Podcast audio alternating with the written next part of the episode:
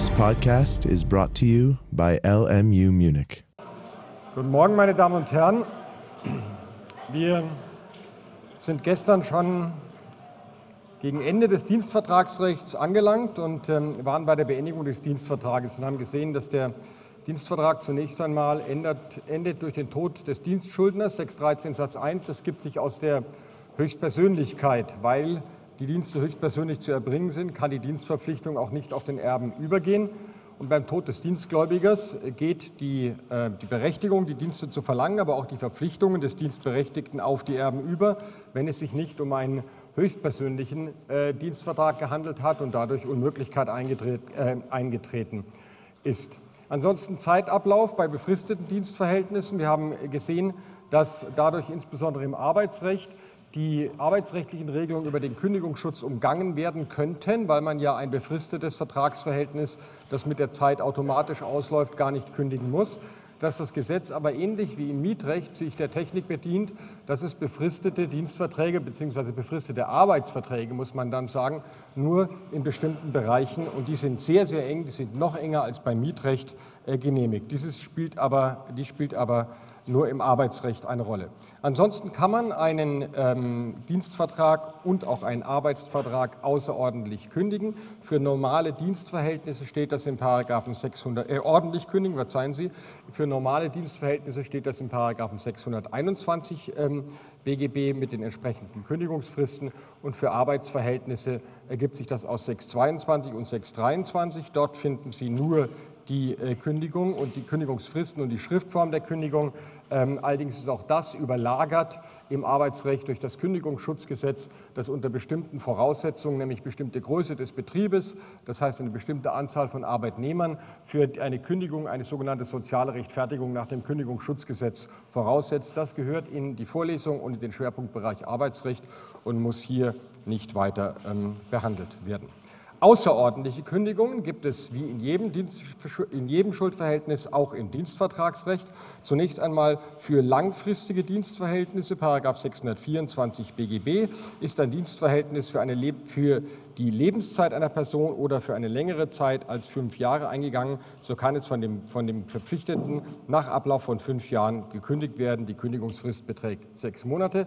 Und schließlich gibt es auch im Dienstvertragsrecht die fristlose Kündigung aus wichtigem Grund, Paragraph 626 BGB, ganz ähnlich wie wir sie schon im Mietrecht gesehen haben, allerdings mit äh, nicht so vielen ähm, äh, gesetzlichen Regelbeispielen versehen wie im Mietrecht.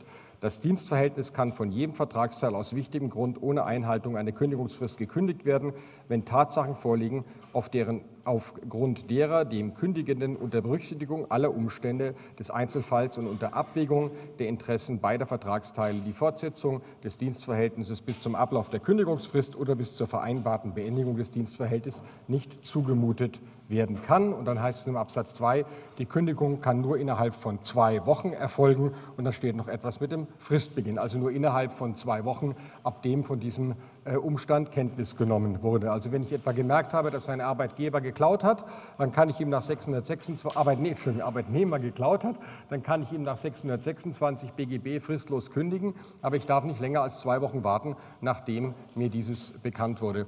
Das ist deshalb wichtig, ähm, weil wir ja auch andere Kündigungsvorschriften für Dauerschuldverhältnisse kennen. Wir haben eins gesehen im Mietvertragsrecht, wir haben jetzt hier den 626 gesehen und wir kennen die allgemeine Regelung für die Kündigung von Dauerschuldverhältnissen in 314 ähm, BGB. Blättern Sie noch mal kurz in den Paragraphen 314. In 314 gibt es ja eine allgemeine Regelung, Regelung darüber, dass man Dauerschuldverhältnisse aus wichtigem Grund ohne Einhaltung einer Kündigungsfrist, also außerordentlich, kündigen kann. Ähm, in den Bereichen, in denen das Gesetz spezielle Vorschriften für eine außerordentliche Kündigung vorhält, also wie im Mietrecht oder wie wir hier gesehen haben in Gestalt von 626 im Dienstvertragsrecht können Sie nicht auf den 314 zurückgreifen. Sie können also nicht, nehmen Sie etwa einen Arbeitgeber, der gesehen hat, dass ein Kündigungsgrund nach 626 vorliegt. Nehmen wir den krassesten Fall. Der Arbeitnehmer hat ihn bestohlen.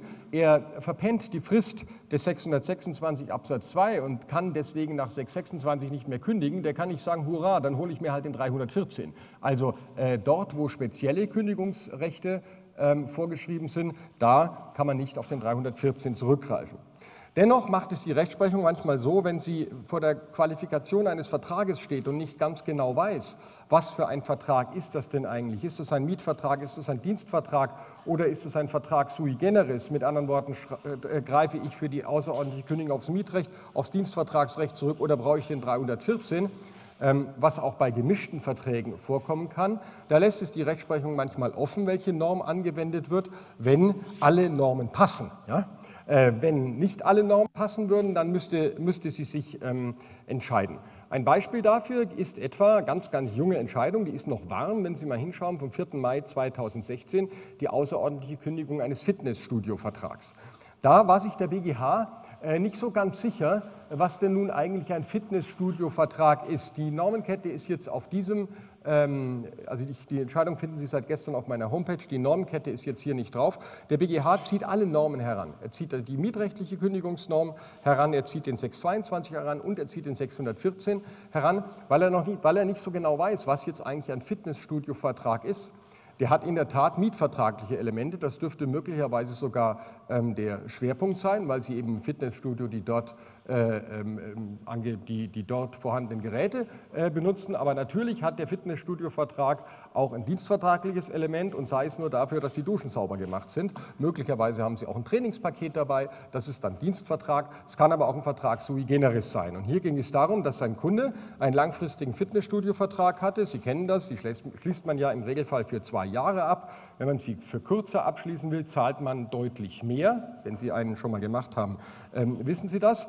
Und der, bei dem Kunden war es jetzt so, dass er weggezogen ist. Das war ein Soldat, der ist, äh ist äh, versetzt worden äh, beziehungsweise ist in den Militärdienst eingetreten, so Leute geben, die mögen sowas, ähm, und ähm, irgendwo anders hin versetzt worden äh, und sagte, jetzt brauche ich den, Dienst, den Fitnessstudiovertrag nicht mehr und wollte ihn kündigen. Und der BGH hatte sich damit zu befassen, ob ein wichtiger Grund vorliegt. Und er war sich nicht sicher, ob er das auf 314, 622 oder, ich sage immer die mietvertragliche Norm, weil ich sie gerade nicht finde, ähm, welches ist die Hausnummer für die außerordentliche Kündigung Mietvertrag? 543, stimmt das?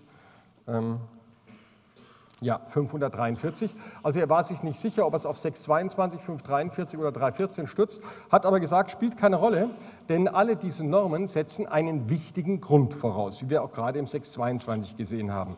Und die Entscheidung ist deshalb zwar nicht neu, aber lehrreich, weil es so schön dargelegt wird, ähm, für die Frage, was denn nun eigentlich ein wichtiger Grund ist. Und der BGH sagt, ein wichtiger Grund ähm, kann im Regelfall nie etwas sein, was in der Sphäre des Kündigenden liegt also etwas, was in seinem Verantwortungsbereich liegt. Sie erinnern sich möglicherweise noch an äh, die Entscheidung, die wir auch unter dem Gesichtspunkt der Unmöglichkeit diskutiert haben, dieser DSL-Vertrag, wo jemand weggezogen ist und äh, einen DSL-Vertrag hatte und die DSL das DSL-Signal nicht an seinen neuen Wohnort portiert werden konnte.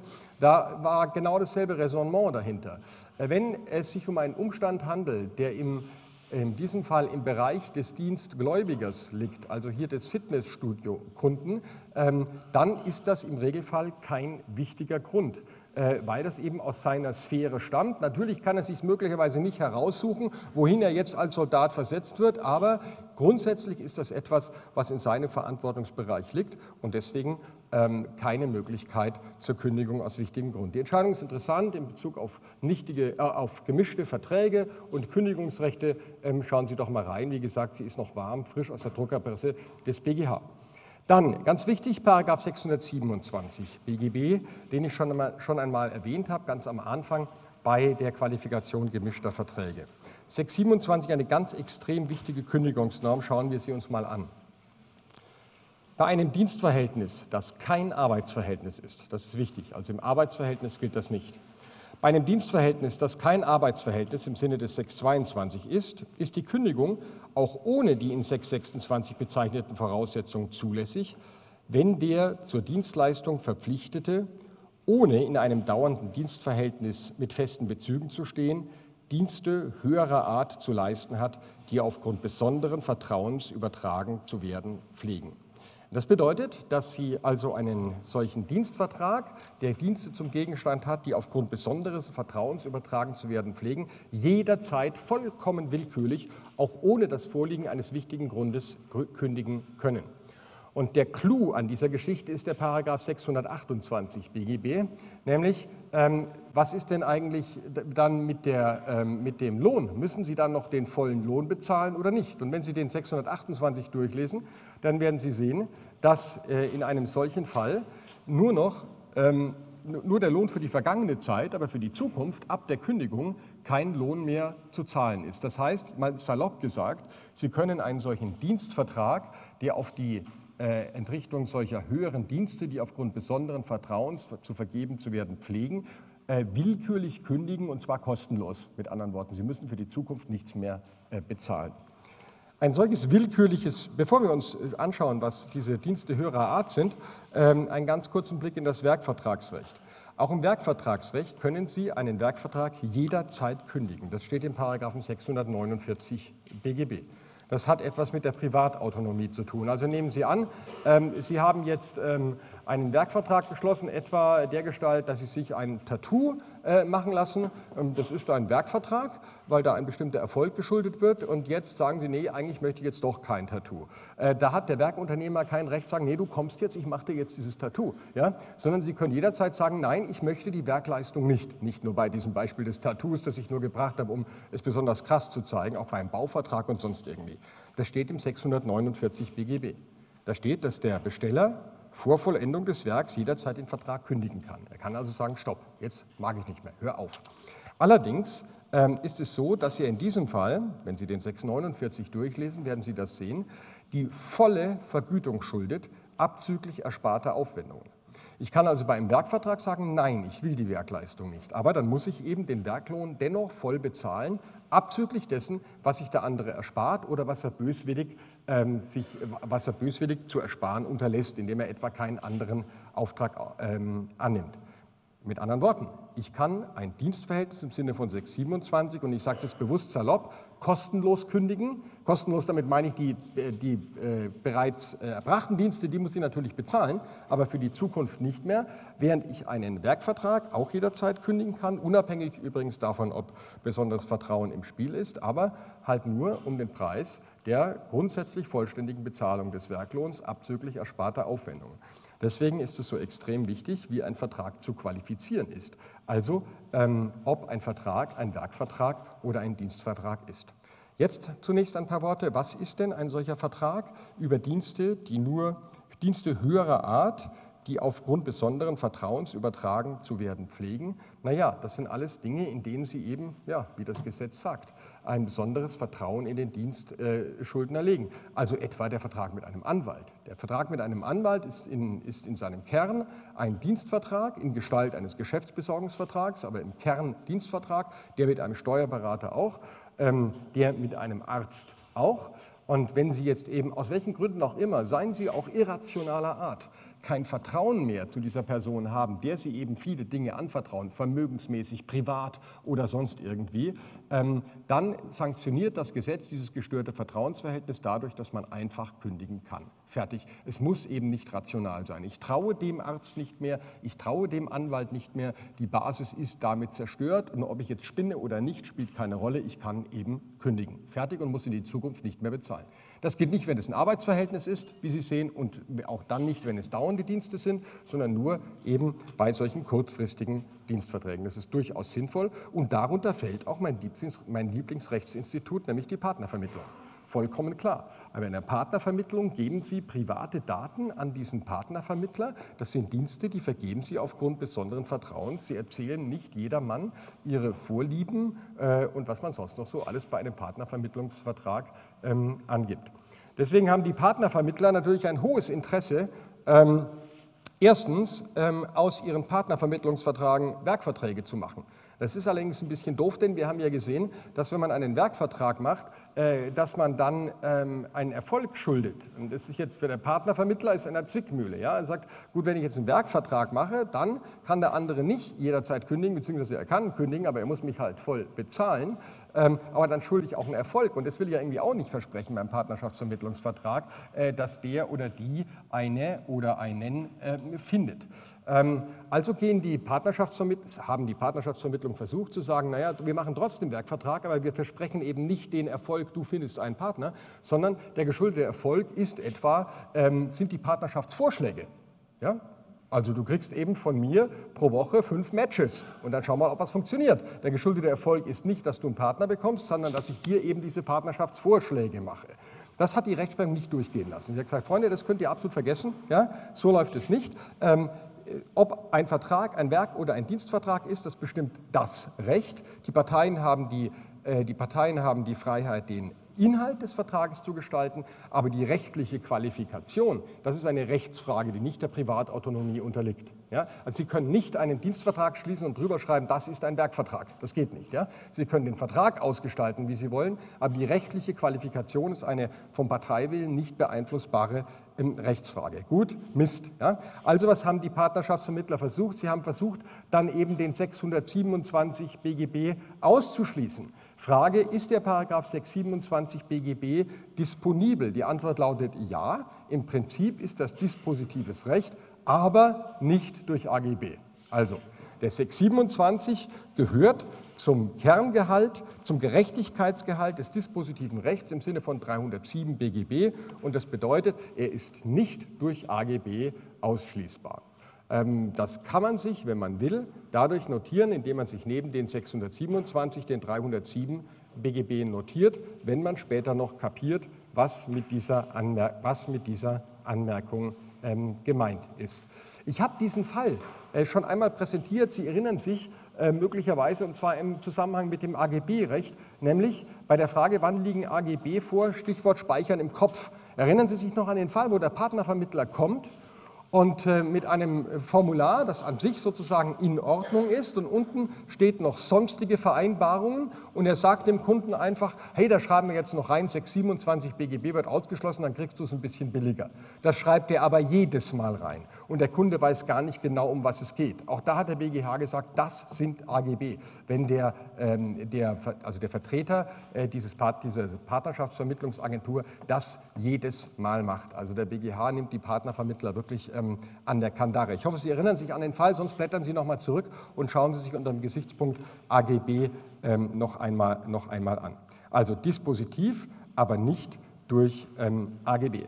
Was die als nächstes äh, versucht haben, ähm, das ist diese Entscheidung hier, wo der BGH gesagt hat, es fällt unter 627, weil hier eben in besonderem Maße die Privat- und Intimsphäre des Kunden äh, berührt ist bei einem solchen Partnerschaftsvermittlungsvertrag. Sie sehen, ich liebe den Partnerschaftsvermittlungsvertrag, äh, einfach deshalb, weil sie so irrsinnig schöne Rechtsprobleme stellen. Abgrenzung Dienstvertrag, Werkvertrag, AGB-Probleme, Zustandekommen des Vertrags and so on. Was die Partnervermittlung dann versucht haben, ich glaube, das ist auch diese Entscheidung, wir haben gesagt, okay, gut, also wir sind leider ein Dienstvertrag und leider haben wir diese Kündigungsmöglichkeit des 627, die kriegen wir auch nicht raus, weil wir aus dem AGB-Gedöns nicht rauskommen. Ja? Also entweder wir schreiben es rein in unsere Verträge immer, dann ist es AGB, oder wir lassen es unsere Vertreter immer beim Vertragsschluss reinschreiben, ist es auch AGB. Also die sind in der AGB-Falle drin, ja? da führt kein Weg mehr raus. Ähm, also was haben die Partnervermittler versucht? Sie haben versucht, ganz einfach ihre Honorare intern anders aufzuteilen. Sie sagen etwa, pass auf, wir schließen jetzt einen Partnerschaftsvermittlungsvertrag für zwei Jahre oder ein Jahr kriegst du von uns ähm, einen, einen, äh, einen Vorschlag, aber jetzt machen wir es erstmal so, jetzt machen wir erstmal eine Profilberatung. Wir erstellen dir ein Profil. Ähm, und zwar ein Videoprofil, also setzt sich Susi vor die Kamera und sagt, hallo, ich bin die Susi und ich suche jemanden, der so und so ausschaut und meine Hobbys sind Saufen und Fußball. Und äh, und dann sagen Sie, ja, pass auf, dieser ganze Partnerschaftsvermittlungsvertrag, der kostet für zwei Jahre also 10.000 Euro. Und zwar die Kosten verteilen sich wie folgt auf. Ähm, Erstellung dieses Profils mit Video äh, 9.000, Partnerschaftsvorschläge 1.000. Ja? Um dann bei einer Kündigung nach 627 zu sagen, ja, alles, alles okay, du kriegst die 1000 zurück, aber die 9000, hallo, die Dienstleistung, die haben wir bereits erbracht, weil erbrachte Dienstleistungen ja äh, zu zahlen sind. Auch da hat der BGH gesagt, das geht nicht. Ihr könnt nicht willkürlich eure Kosten intern so berechnen, ähm, um aus dieser Falle des 627 herauszukommen. Also Partnervermittler zu sein, macht keinen Spaß. So, ähm, Ich komme relativ kurz zu den Besonderheiten des medizinischen Behandlungsvertrags. Und zwar deshalb, weil ich auf die Schwerpunkte des Medizinrechts hier nicht eingehen will. Und zweitens, weil es ziemlich viel Lesarbeit ist, die Sie bitte mal selber zu Hause leisten. Wir haben in den 630a ähm, fortfolgende ähm, eine ziemlich, ähm, wir sehen die Länge der Paragraphen, eine ziemlich ausführliche Kodifikation des medizinischen Behandlungsvertrags. Diese Regelung, um die ähm, vor drei Jahren ziemliches Bohai gemacht wurde, Patientenrechtegesetz hieß dieses Gesetz, mit dem das durchgesetzt wurde, und jetzt endlich bekommen Patienten Rechte. Ähm, ich will die gar nicht lächerlich machen, aber die war im Grunde gar nichts Neues, sondern was der Gesetzgeber gemacht hat, und das hat natürlich seinen Wert, also ich, nicht, dass Sie meinen, ich mokiere mich darüber, der Gesetzgeber hat im Grunde nichts anderes gemacht, als die ausgefeilte Rechtsprechung, die das medizinischen Behandlungsbetrag auf der Basis des Dienstvertragsrechts entwickelt hat, zu kodifizieren. Also nichts Neues, sondern kodifizierte Rechtsprechung in den Paragraphen 630a ähm, fortfolgende ähm, BGB. Ähm, schauen wir ähm, hinein. Ähm, zunächst Paragraph 630a definiert den Behandlungsvertrag und legt die Pflichten der ähm, Parteien fest.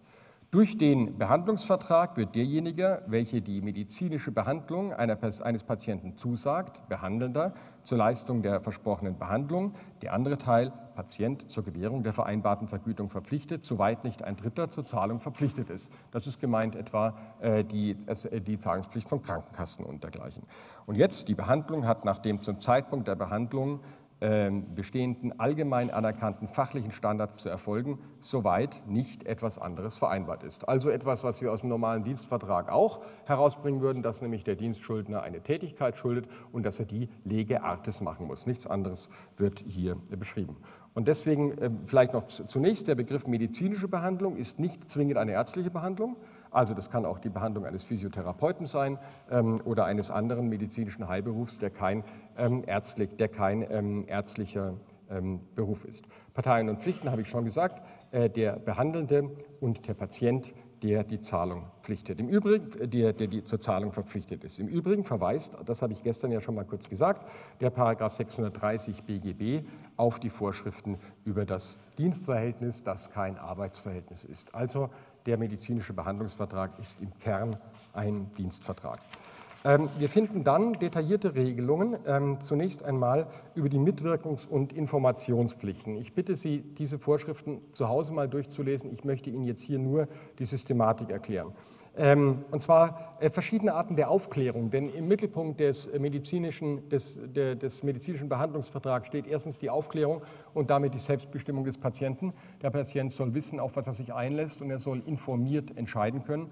Und zweitens natürlich die Haftung des medizinisch Behandelnden. Ich werde jetzt häufig Arzt sagen, aber wie gesagt, es gilt für alle, aber es trifft hauptsächlich Ärzte die Haftung äh, des Arztes bei einem Behandlungsfehler.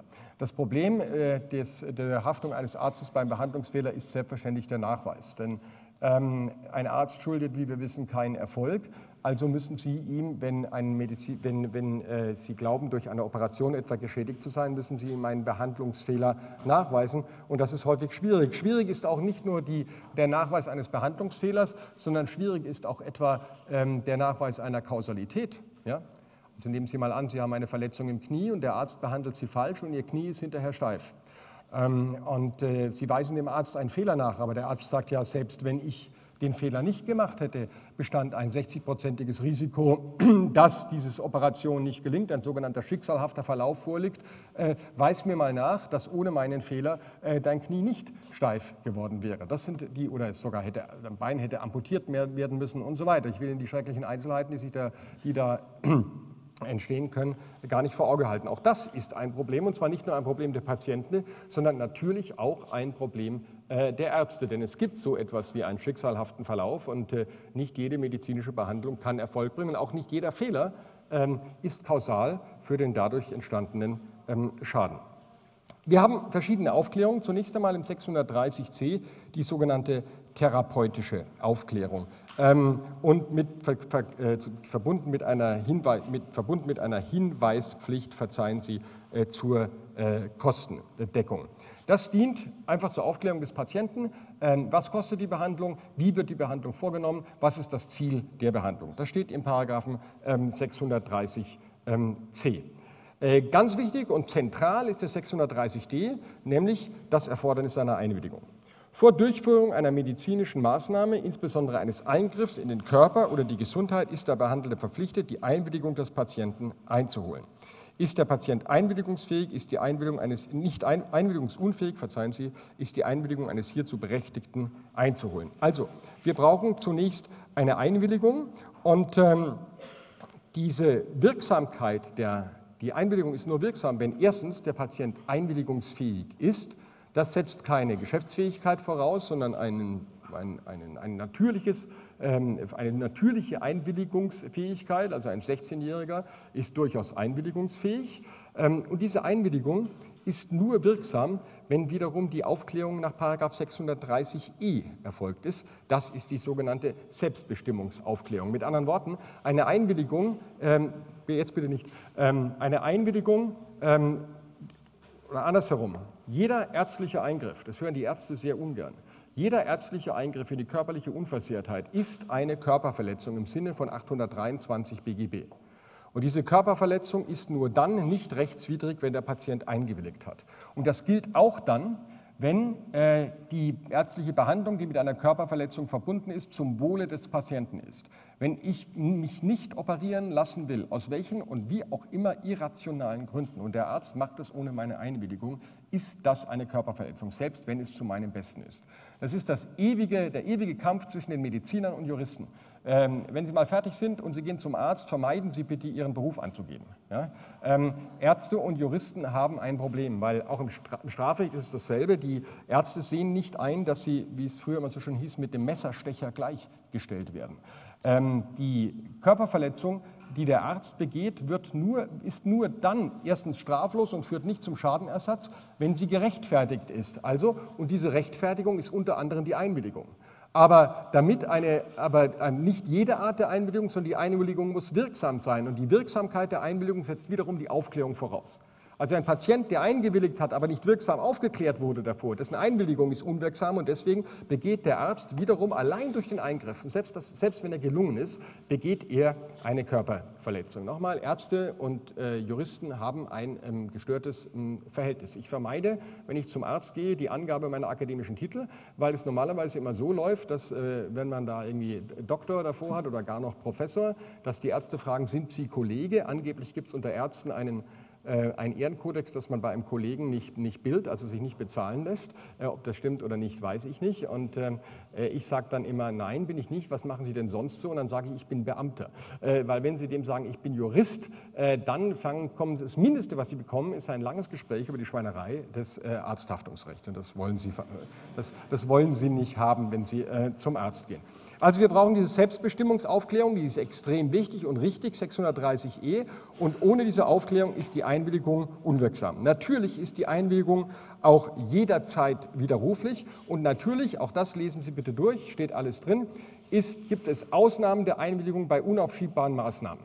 Also, wenn der Patient bewusstlos ist und nicht mehr gefragt werden kann, dann geht es eben nach dem mutmaßlichen Willen, soweit keine Patientenverfügung vorliegt. Der Arzt, der gegen eine Patientenverfügung Eingriffe macht, etwa wenn Sie die Patientenverfügung haben, ich möchte keine lebensverlängerten Maßnahmen, der begeht wiederum äh, eine Körperverletzung. Und äh, wenn die Einwilligung der Eltern zum Beispiel bei Kindern nicht kommt und die Eltern, Stichwort Zeugen Jehovas, etwa Bluttransfusion aus religiösen Gründen vermeiden, dann muss ich eben möglichst schnell äh, zum Familiengericht gehen äh, und äh, insoweit eine Betreuung beantragen. Und wenn das nicht geht, dann kann ich bei unaufschiebbaren, unaufschiebbaren Maßnahmen diesen Willen ähm, auch, ähm, auch überwinden. Steht alles im Gesetz.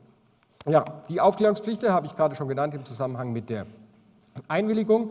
Eine wahnsinnig große Dokumentationspflicht äh, für den Arzt. Ich weiß nicht, ob wenn Sie mal in jüngerer Zeit oder in den letzten zwei Jahren auch nur einen kleinen operativen Eingriff gemacht haben, wenn Sie sich vielleicht äh, nicht gemacht haben, sondern sich unterzogen haben, ähm, werden Sie vielleicht möglicherweise gesehen haben, welchen Papierwust Sie vorher unterschreiben müssen. Die Ärzte müssen quasi jeden Schritt dokumentieren.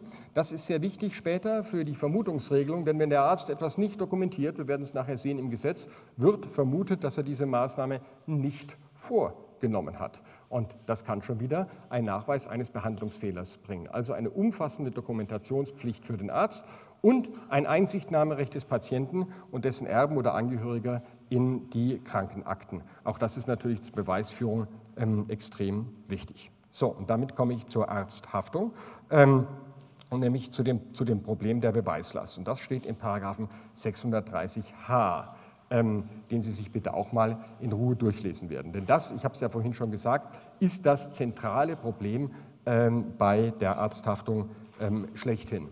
Was der Gesetzgeber hier gemacht hat, ich habe es vorhin schon gesagt, ist im Wesentlichen die Kodifikation von Richterrecht. Schauen wir mal hinein, was das Gesetz da sagt. Ein Fehler des Behandelten wird vermutet, wenn sich ein allgemein, ein, wird vermutet, wenn sich ein allgemeines Behandlungsrisiko verwirklicht hat, das für den Behandelnden voll beherrschbar war und das zur Verletzung des Lebens, Körper oder Gesundheit des Patienten geführt hat.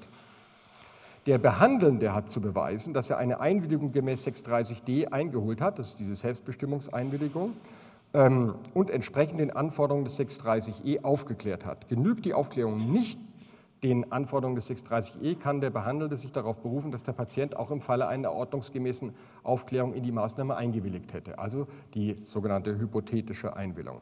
Hat der Behandelte eine medizinisch gebotene wesentliche Maßnahme und ihr Ergebnis entgegen 630f 1 und 2 nicht in die Patientenakte aufgezeichnet oder hat er die Patientenakte entgegen 630f Absatz 3 nicht aufbewahrt, wird vermutet, dass er diese Maßnahme nicht getroffen hat. Das ist knallhart für einen Arzt. Ja? Also wenn er die Maßnahme nicht dokumentiert, wird hinterher vermutet, er kann das Gegenteil beweisen, dass er die Maßnahme, also etwa eine notwendige medizinische Behandlung, nicht erbracht hat ähm, Absatz 4, wenn der Behandelte für die von ihm vorgenommene Behandlung nicht befähigt war, wird, äh, wird die Kausalität vermutet. Also wenn ich Sie jetzt am Blinddarm operiere und Sie bekommen hinterher eine, äh, eine, eine Komplikation, dann wird vermutet, dass meine Behandlung dafür ursächlich war. Ich kann nachweisen, dass ich trotz der Tatsache, dass ich nur Jurist bin, perfekt Blinddarm operieren kann, was natürlich nicht der Fall ist. Und ähm, jetzt kommt das Zentrale, das zentrale, das zentrale Beweis, äh, ja, es ist keine Beweislastumkehr, sondern die, doch, das ist eine Beweislastumkehr, die zentrale Beweislastumkehr im Haftungsrecht, nämlich wenn ein grober Behandlungsfehler vorliegt. Den müssen Sie nachweisen, einen groben Behandlungsfehler und, dieser grundsätzlich geeignet ist, eine Verletzung des Lebens, des Körpers oder der Gesundheit, der tatsächlich eingetreten hat, herbeizuführen, wird vermutet, dass der Behandlungsfehler für diese Verletzung ursächlich war. Also diese Kausalitätsvermutung, dass der Arzt sagen kann, ja gut, einen Fehler habe ich begangen, aber äh, das Bein wäre auch so ab oder der Patient wäre auch so gestorben, ähm, das bringt ihm nichts, wenn ein grober Behandlungsfehler vorlag, weil dann wird die Ursächlichkeit und die Kausalität werden Ursächlichkeit und Kausalität vermutet. Bitte diese Normen noch einmal selbst durchlesen. Die Grundlage, ähm, die Grundlage der, ähm, der Arzthaftung, ähm, Beweislast habe ich, Moment, Gegenbeweis, jawohl, haben wir alles gehabt.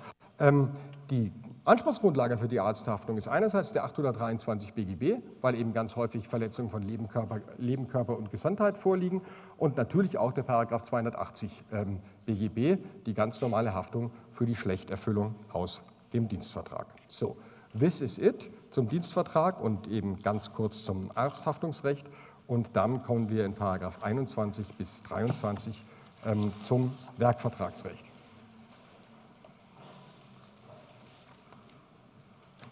Sie werden gleich sehen, dass ähm, wir im Werkvertragsrecht jetzt die Früchte dessen ernten, was wir schon zweimal gemacht haben. Denn ähm, ich habe es ja im Zuge des allgemeinen Leistungsstörungsrechts und des Kaufrechts schon mehrmals äh, gemacht. Das ähm, Gewährleistungssystem des Werkvertragsrechts greift ebenso wie das Kaufrecht auf das allgemeine Leistungsstörungsrecht zurück. Wenn Sie mal ganz kurz den Paragraphen 634 BGB aufschlagen, dann sehen Sie, dass er in der Systematik genau dasselbe ist wie der Paragraph 437 BGB. Fast nahezu Wortlaut gleich, bis auf einen Unterschied, dass er nämlich nicht nur drei Nummern hat wie der 437, sondern dass er vier Nummern hat. Aber wenn Sie mal reinschauen jetzt beim Werkmangel, was kann man verlangen? Nach Erfüllung 635. Wenn Sie den 635 reinschauen, ist er eine kürzere Version des 639. Ähm, wir haben eben der Nummer 3 dass der im Falle eines Werkmangels der Besteller nach 636, 323, 326, 5 vom Vertrag zurücktreten kann oder nach 638 äh, mindern kann. Und wenn Sie jetzt diese Normen in Einzelnen nachgehen würden, was wir später machen werden, werden Sie sehen, dass alle diese Normen nahezu wortlautgleich sind wie im Kaufrecht.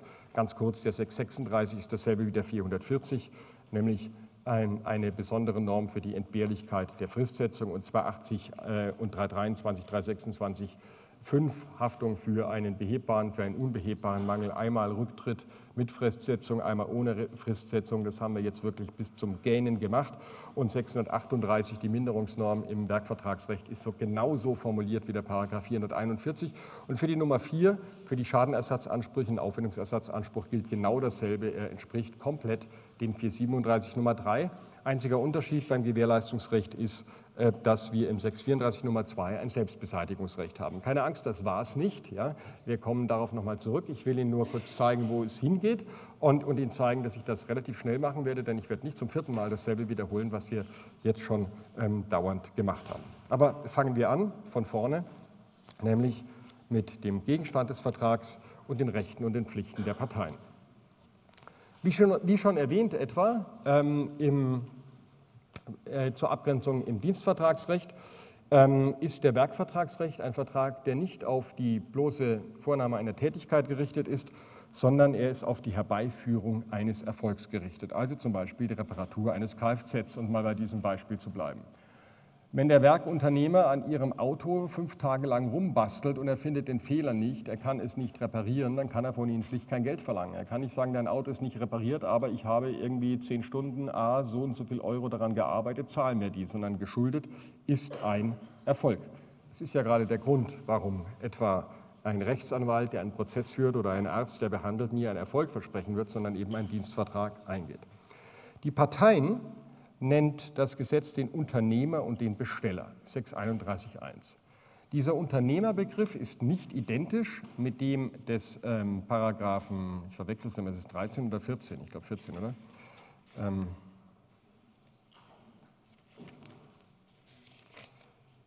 ist nicht identisch, genau, ist nicht identisch mit dem Unternehmerbegriff des Paragraphen 14. Häufig wird das ein Unternehmer im Sinne von Paragraph 14 sein, er muss es aber nicht zwingend sein. Also eine eigene Begrifflichkeit. Durch den Werkvertrag wird der Unternehmer zur Herstellung des versprochenen Werkes, der Besteller so die andere Partei zur Entrichtung der vereinbarten Vergütung verpflichtet. Ähm, man muss das abgrenzen von anderen Phänomenen, die wir schon bekommen haben, also etwa vom Kauf mit Montageverpflichtung. Ähm, das ist eigentlich bei einer natürlichen Betrachtungsweise relativ einfach. Entscheidend ist, ob der Schwerpunkt auf dem Warenumsatz oder auf der Tätigkeit liegt. Sobald der Schwerpunkt des Vertrags auf dem, also das eigentliche Interesse der Vertragsparteien auf dem Warenumsatz liegt, haben wir einen Kauf, möglicherweise eben mit Montageverpflichtung. Und wenn der Schwerpunkt des Vertrages auf der Tätigkeit des anderen Teils liegt, ähm, dann haben wir einen Werkvertrag. Sie werden äh, nie sagen, äh, Sie haben sich einen Stoßdämpfer für Ihr Auto gekauft. Äh, den habe ich mir übrigens auch gleich einbauen lassen wenn Sie Ihr Auto reparieren lassen, sondern Sie werden sagen, ich habe mein Auto reparieren lassen und dabei sind eben bestimmte Teile eingebaut, worden. Da liegt der Schwerpunkt nicht auf dem Warenumsatz, selbst wenn es zur Übereignung von Gegenständen kommt, sondern der Schwerpunkt liegt auf der, äh, liegt, ähm, auf der Tätigkeit. Andersherum werden Sie, wenn Sie sich etwa eine Navigationsanlage fürs Auto kaufen und die sich gleich reinschrauben lassen, werden Sie wahrscheinlich, wird man wahrscheinlich eher sagen, naja, das ist halt, ähm, ich habe etwas gekauft und ich habe es mir gleich einbauen lassen, also eher Kauf mit Montageverpflichtung. Also entscheidend für die rechtliche Einordnung ist, wie der BGH sagt, die Pflicht zur Eigentumsübertragung, zum Montieren der Einzelteile oder die Herstellungspflicht, insgesamt einen funktionsfähigen Gegenstand, also etwa ein funktionsfähiges Auto wiederherzustellen, im Vordergrund steht. Praktische Relevanz ist klar. Wenn wir einen Kauf mit Montageverpflichtung haben, dann haben wir das Gewährleistungsregime des Kaufs und wir haben insbesondere äh, die Anwendbarkeit des Verbrauchsgüterkaufrechts. Ähm, es gibt kein, es gibt kein ähm, äh, Verbrauchsgüterwerkvertragsrecht oder Verbraucherwerkvertragsrecht. Es gibt keine EU- oder e, früher EG-Richtlinie, die den Besteller als Verbraucher gegen einen Unternehmer besonders schützt.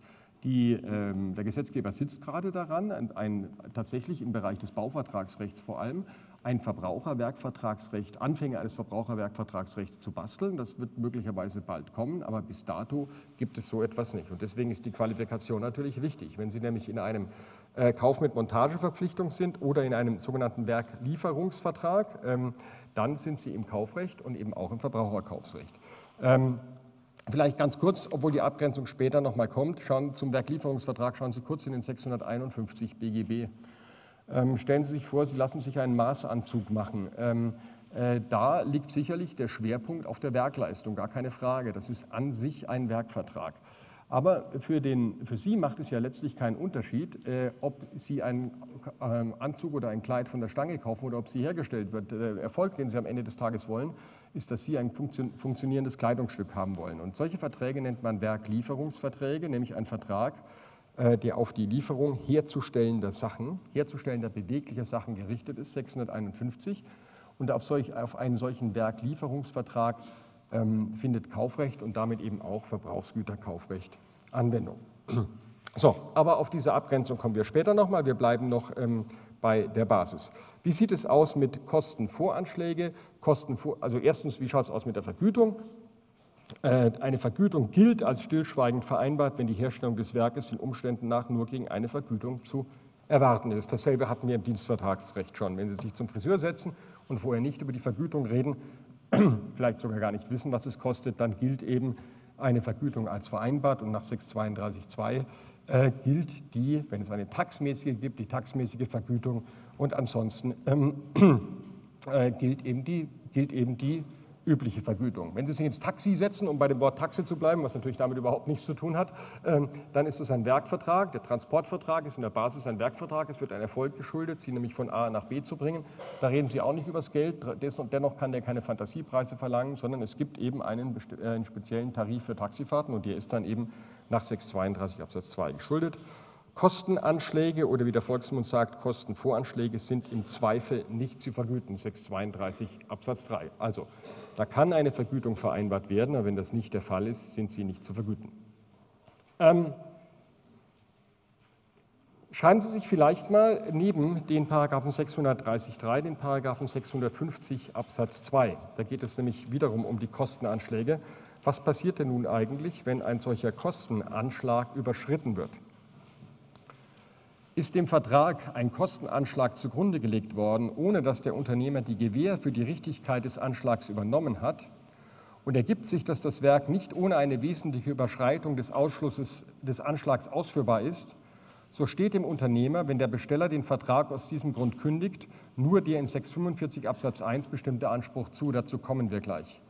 Ähm, ist eine solche Überschreitung des Anschlags zu erwarten, so hat der Unternehmer dem Besteller unverzüglich Anzeige zu machen. Also wenn ein, ein unverbindlicher, wenn ein Kostenanschlag gemacht wurde, stellt sich als erstes die Frage, ist das überhaupt ein Kostenanschlag oder ist es eine Fixpreisabrede? Das ist das, was das Gesetz meint mit ohne die Gewähr für die Richtigkeit übernommen zu haben. Wenn Sie eine Fixpreisabrede haben, dann ist das der vom Werk, äh, dann ist das der geschuldete Preis und der Werkunternehmer kann nicht mehr verlangen. Ähm, das, in gewissen Gewerben passiert es manchmal, dass etwa ein Fixpreis vereinbart wird. Im, Im, Bereich des äh, Umzugsgewerbes gibt es ein paar schwarze Schafe, die in etwa einen Fixpreis für einen Umzug machen. Und kaum sind sie an dem neuen Wohnort angekommen, sagen die, ja, aber wir hatten ja noch schwierigere Dinge zu tun, das haben wir ja gar nicht gewusst und wir machen den Laden erst auf, wir machen den den Transportwagen erst auf, wenn du mehr bezahlst. Also eine Fixpreisabrede ist einzuhalten, fertig. Das ist Risiko ähm, des Unternehmers, wenn nicht irgendwie Geschäftsgrundlage und dergleichen allgemeine Regeln kommen. Wenn äh, wir tatsächlich einen unverbindlichen Kostenanschlag haben, dann kann erstens, wie wir sehen, nach 650 der Besteller bei Überschreiten kündigen. Äh, und muss dann nur ähm, einen bestimmten Anteil des bisher geleisteten zahlen, auf den ich, auf den ich, später, auf den ich später noch äh, zu, sprechen kommen, zu sprechen kommen werde. Ähm, wichtig ist allerdings, und jetzt komme ich endlich dahin, wo ich hin will, verzeihen Sie für die Schlenker, 650.2, äh, die Anzeigepflicht. Der Unternehmer hat Anzeige zu machen, wenn eine Überschreitung des Kostenvoranschlags zu ähm, erwarten ist. Und das bedeutet, dass das eine Pflichtverletzung ist mit einer Haftung aus 280 BGB. Aber Vorsicht, diese Haftung, die ein Werkunternehmer, der eine Überschreitung der Kosten nicht anzeigt, ähm, diese Haftung führt nicht zwingend dazu, äh, dass er quasi auf den Mehrbetrag verzichten muss, dass ihr Schaden der Mehrbetrag ist, sondern Sie müssen auf die Kausalität acht geben. Ähm, es kommt darauf, nach, er hat nach 249.1 den hieraus entstehenden Schaden zu ersetzen. Also müssen Sie genau fragen, was hätte denn der Besteller gemacht, wenn er aufgeklärt worden wäre? Und möglicherweise hätte der Besteller den Vertrag aufrechterhalten und hätte gesagt, naja, dann kostet es halt mehr, ich mache trotzdem weiter und nicht nach 650.1 gekündigt und dann hätte er auch keinen Schaden. Also ähm, es kommt auf das Alternativverhalten des Bestellers an und äh, die Verletzung führt nicht zwingend zur Ersatzpflicht der Mehrkosten. Was passiert, wenn der Werkunternehmer einen zu teuren Herstellungsweg äh, ähm, geht? Also nehmen Sie mal an, ich habe einen Bauunternehmer und dem sage ich, der soll äh, mir ähm, einen, ein Haus errichten und der errichtet mir auch ein, ein Haus, aber er haut mir ein Fundament rein, das man normalerweise nur für einen 80-stöckigen Wolkenkratzer braucht in mein, Einfam in mein dreistöckiges Einfamilienhaus. Da hat er mir ein fehlerfreies Haus hingestellt, aber er hat viel zu hohe Kosten eingegangen, weil er einen unnötig teuren Hersteller äh, Weg eingeschlagen hat. In einem solchen Fall haftet er mir nach 280 1 241 2. Ich habe einen Schadenersatzanspruch ähm, und äh, kann den dem Werklohnanspruch im Wege der Aufrechnung entgegenhalten. Das ist wichtig für die Beweislast, ja, weil ich muss ihm dann nämlich diese Pflichtverletzung nachweisen, dass er einen zu teuren äh, Weg eingeschlagen hat. Die Beweislast für die Üblichkeit der Vergütung, die liegt beim Unternehmer. Ähm, und im Übrigen trägt der Unternehmer auch die Darlegungs- und Beweislast dafür, dass er bestimmte Leistungen nach Art und Umfang tatsächlich erbracht hat und dass sie nach den anerkannten Regeln, dass sie nach den anerkannten Regeln des Handwerks nötig waren, wenn die Höhe der Vergütung ähm, davon abhängt. Ähm, das kann manchmal schwierig sein bei etwa Stundenhonorarvereinbarungen. Ähm, stellen Sie sich folgende Situation vor. Und als ich diese Entscheidung gelesen habe, habe ich gemerkt, dass ich definitiv ähm, in der falschen Branche bin. Das war ein Gutachter, und zwar ein Gutachter für, äh, für Bauwerke, also ein Baugutachter. Und der äh, sollte ein Gutachten, ein Wertgutachten machen über eine große Wohnanlage und äh, hat für dieses Wertgutachten irgendeinen Betrag von über 200.000 Euro ähm, kassiert. Deswegen sage ich, ich bin in der falschen Branche. Ähm, und hat, da war ein bestimmter Stundensatz vereinbart und er hat dann eine Rechnung geschrieben, so und so viele Stunden, a, vereinbarter Stundensatz macht 200.000 noch irgendwas plus Mehrwertsteuer. Und der Kunde hat gesagt, sag mal, bist du wahnsinnig, mein Freund, ähm, da, du hast mir zwar ein schönes Gutachten gemacht und wir haben auch diesen Stundensatz vereinbart, aber kein Mensch braucht für diese Werkleistung so lange. Das hättest du in der Hälfte der Zeit machen können. Wie sieht es da aus? Ähm, natürlich hat der Werkunternehmer die Beweislast, dass er tatsächlich so und so viele Stunden an dem Werk gearbeitet hat, wenn er so eine Stundenlohnvereinbarung hat. Ähm, er kann nicht einfach sagen, ich habe 20 Stunden oder äh, 40 Stunden gearbeitet, in Wirklichkeit hat er nur 5 Stunden gearbeitet. Er muss tatsächlich nachweisen, wie viele Stunden er gearbeitet hat. Aber wenn es dann um den Einwand geht, ja, okay, du hast so viele Stunden äh, gearbeitet an dem Werk, aber so viele Stunden braucht man nicht, das geht schneller das ist dann wiederum ein Anspruch, ein, ein, ein, eine, eine, Vertragsverletzung, wenn das denn so ist, eine Vertragsverletzung des Werkunternehmers, die nach 280.1, 241.2 äh, zum Schadenersatz verpflichtet, weil der Werkunternehmer natürlich die Nebenpflicht hat, den für den Kunden günstigsten Weg zu lösen, aber, das ist der Witz, die Beweislast liegt dann beim Kunden. Wenn ich dann behaupte, ja, okay, du hast 40 Stunden gebraucht, das hast du nachgewiesen, aber das geht schneller, dafür braucht man keine 40 Stunden, dann, ist, dann lege ich als Kunde, also als Besteller, eine Pflichtverletzung dar und das Vorliegen dieser Pflichtverletzung, das muss ich dann beweisen. Also für die Beweislast ist das von extremer ähm, Bedeutung. Ja, die unbestellten Werkleistungen, an die habe ich, von, der habe ich schon, von denen habe ich schon häufig erzählt. Ich weise nur darauf hin, dass der Paragraph 241a äh, häufig nur beschränkt gelesen wird in Bezug, auf, äh, in Bezug auf unbestellte Waren. Der Paragraph 241a gilt auch für unbestellte ähm, Dienstleistungen. Ein paar Worte zur äh, Schwarzarbeit, die ja gerade im Werkvertragsrecht eine besondere Rolle spielt. Ähm, Schwarzarbeit hat ähm, viele Schattierungen. Ähm, Schwarzarbeit kann vorliegen, wenn jemand eine Arbeit macht, ohne äh, dafür qualifiziert zu sein, etwa wenn jemand für eine Tätigkeit einen Meisterbrief braucht oder einen Gesellenbrief und er führt diese Tätigkeiten aus, dann ist das Schwarzarbeit. Schwarzarbeit liegt aber vor allem nach dem Schwarzarbeitgesetz dann vor, äh, wenn äh, Steuern und Sozialabgaben hinterzogen werden. Also etwa bei der berühmten ohne Rechnung ab bei der berühmten ohne Rechnung Abrede. Ähm, gibt, da gibt es eine Rechtsprechung, die führt, äh, tief, in das, die führt tief in das Bereicherungsrecht ähm, hinein, die ich mal nur kurz andeuten werde. Also nicht selten kommt es vor, dass ein Werkunternehmer, etwa ein Maler, der zu Ihnen kommt, ähm, Sie fragt, brauchen Sie eine Rechnung? Und wenn der fragt, brauchen Sie eine Rechnung, dann will der Folgendes, dann äh, möchte der dass er ihnen keine Rechnung stellt und dass deswegen ähm, nicht, dass das außerhalb seiner Bücher läuft und dass er schlicht damit Steuer hinterzieht. Das Zucker, das sie haben, das er ihnen dann anbietet, ist im Regelfall, dass er sagt, dann kriegen sie es halt billiger. Zum Beispiel äh, macht er dann keine Umsatzsteuer, wodurch er immer noch ziemlichen Gewinn macht. Und jetzt stellt sich die Frage, was ist mit solchen Verträgen? Sind die wirksam oder sind die unwirksam? Ich glaube, ich habe dieses Problem im Zusammenhang mit 134 schon ähm, einmal gebracht. Ähm, natürlich verstößt ein solcher Vertrag gegen 134 BGB, wenn beide Parteien gegen das Gesetz verstoßen.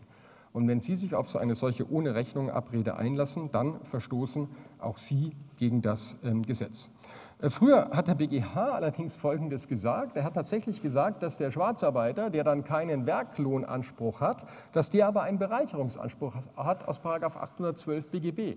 Denn er hat ja eine Leistung gebracht und die hat er ohne rechtlichen Grund erbracht. Und im 817 Satz 2 gibt es eine Regelung, äh, die sagt, dass ähm, man, wenn man sittenwidrig und verbotswidrig handelt, sein Geld nicht zurückfordern kann. Aber der BGH hat damals gesagt, nein, bei der Schwarzarbeit wenden wir diese Vorschrift nicht an, denn es sei unbillig, dass der Auftraggeber dann die Leistung kostenlos bekomme.